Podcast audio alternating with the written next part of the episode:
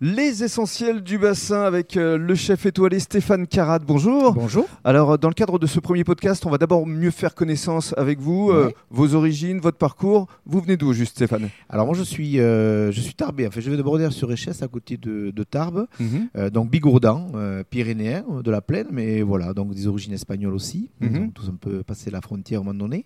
Voilà et puis avec une une, une envie de, de cuisiner les produits les produits du Sud-Ouest. Mais tout jeune, ça vous est venu comment, euh, Ouais. cette envie de devenir euh, chef?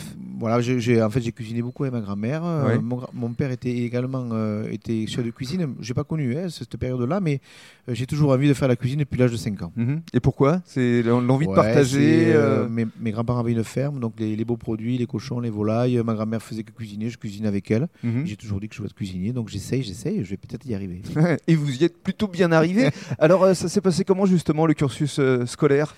Alors, euh, que- compliqué.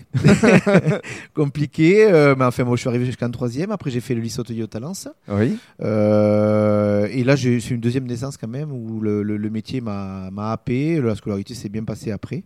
Où j'ai passé un BEP CAP, non pas un truc de fou non plus. Et puis Mhm. après, je suis parti sur, le, sur les routes. Et puis c'est à ce moment-là que vous avez vraiment découvert la vocation pour la cuisine avec justement différentes belles enseignes où vous avez travaillé évidemment. Voilà, ouais, un- vraiment un parcours. euh, je suis fier de mon parcours finalement, avec des rencontres, euh, des belles rencontres avec les chefs de cuisine bien sûr, euh, Alors, des régions.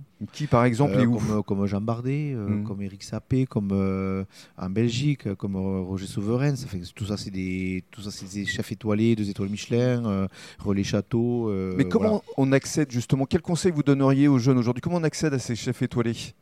Alors après, c'est euh, comme quand on veut faire, euh, quand on veut être sportif de haut niveau, il faut se le mettre dans la tête déjà. Euh, même si on a des capacités, mais il faut quand même se mettre dans la tête. Je dis, ben voilà, je veux faire ça, je veux faire de la, je veux faire de l'excellence, je veux faire de la très belle cuisine avec des très beaux produits, avec des très beaux chefs. Ça, il faut se le mettre dans la tête. Et puis après, rentrer dans les belles maisons, euh, être vaillant, euh, persévérant, euh, respectueux, et, et, et puis voilà. Et puis surtout lire beaucoup, apprendre toujours, être curieux. Mhm. La cuisine, c'est une histoire de valeur finalement. Ouais, c'est complet. On- alors ici, en plus, euh, on a un peu des valeurs du rugby aussi.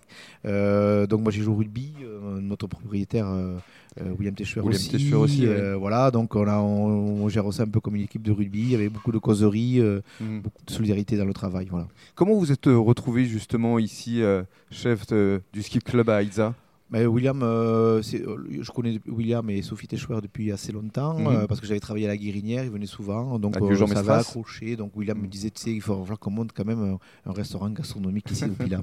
Et c'est chose faite. C'est ça. On en parle dans le cadre d'un deuxième podcast.